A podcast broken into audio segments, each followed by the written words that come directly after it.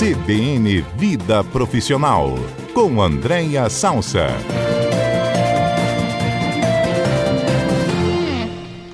Andréa Salsa é professora da FAES, é professora da FGV também, mentora de líderes, consultora de pessoas e gestão e às segundas-feiras nos ajuda aqui a entender melhor e a nos posicionar e progredir também no mundo corporativo, para quem quer ser um líder, para quem quer ser um inovador dentro da sua própria empresa, enfim, para quem quer prosperar na sua carreira profissional.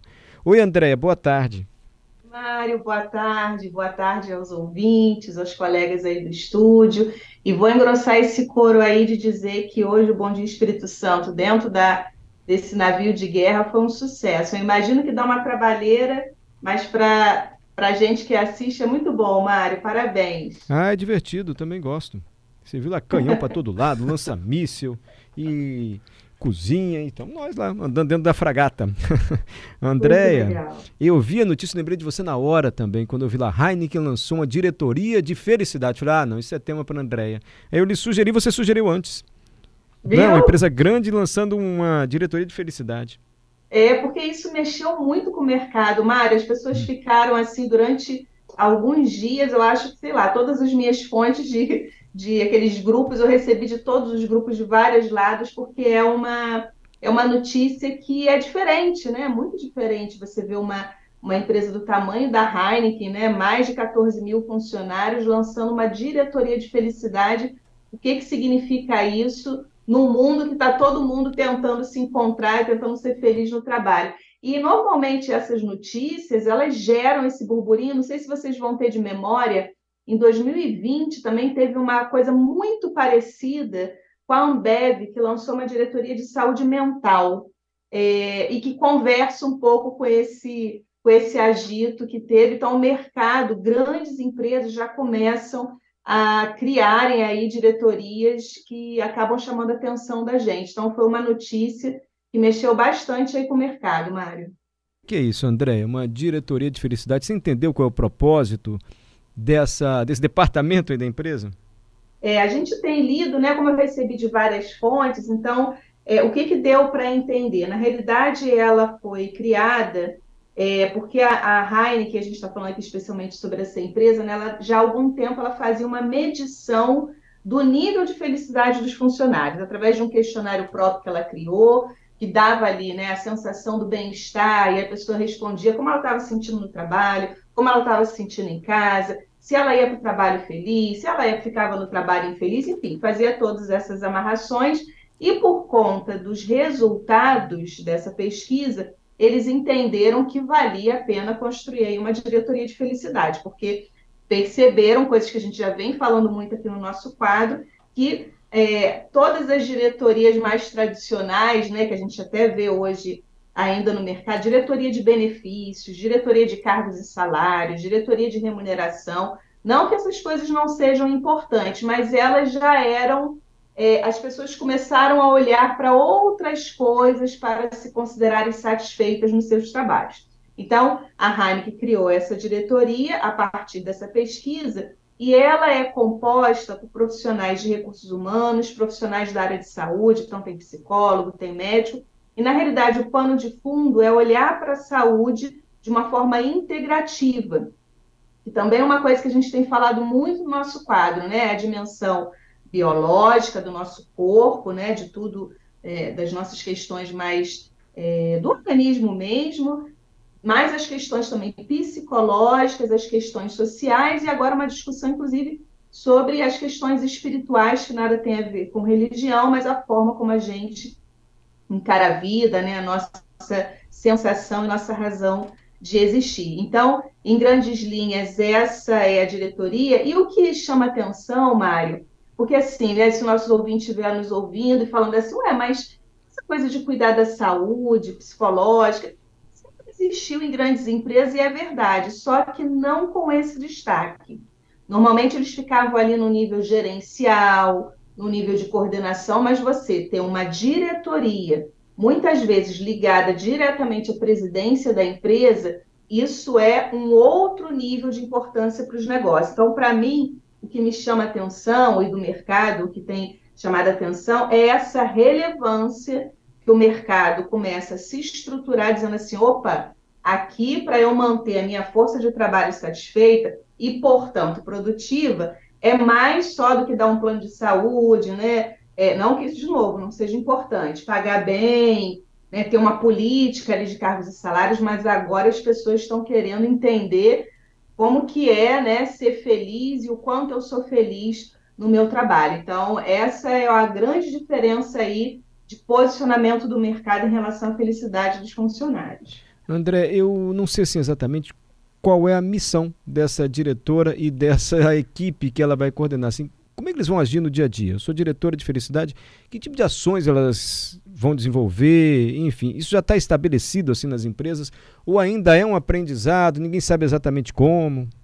Não, ela tem uma, uma, um modelo já bastante estruturado, inclusive bastante desafiador. Eu que já fui responsável por gestão de pessoas em grandes empresas, ela, a ideia, né, o que traz na matéria, é que ela vai fazer uma pesquisa quinzenalmente, Mário, né, nem mensalmente, tá? De 15 em 15 dias, ela vai soltar uma pesquisa para medir esse indicador de felicidade. E o objetivo é acompanhar muito de perto essa relação dos sentimentos dos funcionários durante a empresa. Então, se ela mede de 15 em 15, a ideia é que ela pegue, junto com a equipe dela, né, todas as mudanças que estão alternando ali a sensação de felicidade.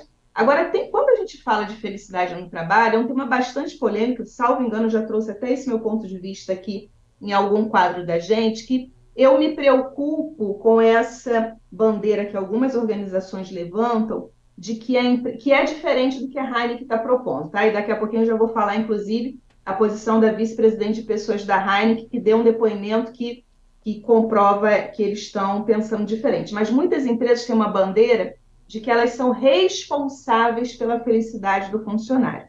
E aí eu acho um pouco demais. Primeiro, porque a felicidade é algo de foro íntimo. Então, a gente está até fazendo pergunta aí para os nossos ouvintes, né? O que, que é felicidade? O que, que deixa você feliz? Então, provavelmente tem respostas muito diferentes. E segundo, que a empresa ela tem um objetivo de entregar alguma coisa para o mercado, né? Então, essa responsabilidade sobre a felicidade me parece algo para além do compromisso que uma empresa precisa ter. O que não significa que aí é o que a Heineken entrou dentro dessa lógica, que é a minha empresa não pode ser ambiente de infelicidade, porque aí são coisas completamente diferentes, né? Então, eu sou uma empresa que gera bem-estar, inclusive a própria Organização Mundial de Saúde, ela preconiza que para a gente ter um ambiente de, de trabalho saudável, precisa investir em saúde, segurança e bem-estar. Inclusive, há um bom tempo que a OMS ela defende isso. Então, quando a vice-presidente de pessoas fala o seguinte, ó, ela botou assim: a jornada da felicidade é sempre individual, mas o entorno pode fazer uma grande diferença. E aí eu concordo com ela, porque a, é, a forma como né, as condições de trabalho, tanto objetivas, de infraestrutura, e, sobretudo, na minha relação com os meus colegas de trabalho, né, você até brincou aí, e é verdade, né, a forma como eu me relaciono com as pessoas, então você ser bem tratado pelos colegas, os colegas te respeitarem, você respeitar os colegas e o clima organizacional, né, isso é, tem uma interferência direta se a gente se sente feliz ou infeliz no trabalho. Então, a Heineken ela traz esse, essa avaliação quinzenal e a partir dessa avaliação ela vai tentando mapear quais são as dimensões dentro daquele ambiente de trabalho que fazem as pessoas se sentirem mais felizes ou menos felizes e ir tratando aquilo nesse, nesse olhar mais amplo de saúde biológico, psicológico, social e espiritual. É desafiador, eu imagino que se a Heineken, até espero, que ela tenha um, um sucesso né, nessa iniciativa, ela vai ser uma referência nacional, porque eles estão trabalhando com pesquisa. E aí é desafiador, porque de 15 em 15, imagine toda a força de trabalho de 15 em 15 dias ter que responder um questionário. Aí eu não sei se o questionário é amplo ou curto, mas de qualquer forma, a gente que trabalha no ambiente corporativo sabe que às vezes para fazer uma pesquisa simples é muito difícil porque as pessoas não aderem, mas talvez pela temática e pela intencionalidade da diretoria, pode ser que a própria força de trabalho faça uma adesão legal, porque está vendo que ali tem uma boa intenção. Então, é bem estruturado o que a Heineken está se propondo, viu? André, só para a gente encerrar aqui, no organograma da empresa, pode haver algum choque com o pessoal do RH? Essa diretoria de felicidade? Olha, o funcionário aqui está sobrecarregado, não está apto para ser líder, tem que trocar, e o RH não. Você viu algum tipo de choque ou não? Dá para conviver tranquilamente? É, o que eu entendi, Mário, dentro do organograma, é que essa diretoria, existe uma vice-presidente de pessoas, então é como se ela fosse a autoridade máxima de, de recursos humanos e gestão de pessoas na Heineken. E dentro dessa de grande diretoria, dessa vice-presidência, tem outras diretorias que são as mais tradicionais que a gente vê nas empresas, né? benefícios, remuneração, cargos e salários. É, e essa foi criada e ela tem pares. Então, todas as decisões de RH elas estão numa mesma estrutura. Então, é como se essa diretoria fosse subsidiar decisões em todos os outros subsistemas de RH. Então, não é fora de RH, é uma diretoria criada debaixo do, do guarda-chuva da vice-presidência de pessoas da Heineken. Então, eu acho que é uma complementariedade. A diferença é que em estruturas mais tradicionais, essa posição ela fica debaixo de algumas diretorias de RH. E o que eu entendi é que ela subiu e, e assumiu uma posição de diretoria. Então, ela ganha uma relevância para o negócio que é diferente, assim como há dois anos atrás a Ambev também criou a diretoria de saúde mental nessa, nessa mesma lógica, tá? Perfeito, André. Muito obrigado, viu? Até a próxima segunda-feira, André Sasso. Você colocou na sua rede social, me perdoe, eu não consigo ser muito atento assim, mas algumas dicas também, né?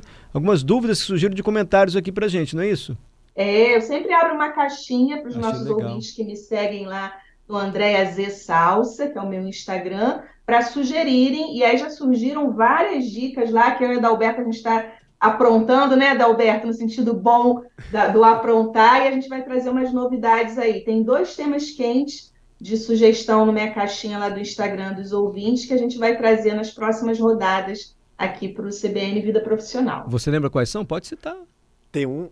Vai lá, Adalberto. Tem um, Mário, que vai dar pano pra manga, sabe por quê? Hum. Envolve, a, além de André, uma outra comentarista nossa, que foi uma ouvinte que sugeriu com relação à questão de roupas no mercado de trabalho, ah, é, looks, o que pode, o que não pode, se as empresas podem interferir, por exemplo, no corte de cabelo do funcionário, no que, que ele pode usar, não usar. E aí a gente lembrou de quem, né, Tatiana. Andréia? Tatiana Ruda. Então a gente tá articulando aí para fazer uma dobradinha aí. Tá bom. Eu vi outros temas também na rede social do André. Sempre segunda-feira tem essa conversa aqui sobre mercado profissional, assim, com o André Salsa. Obrigado, André, de verdade, hein? Boa semana para você. Obrigada. Até segunda-feira que vem.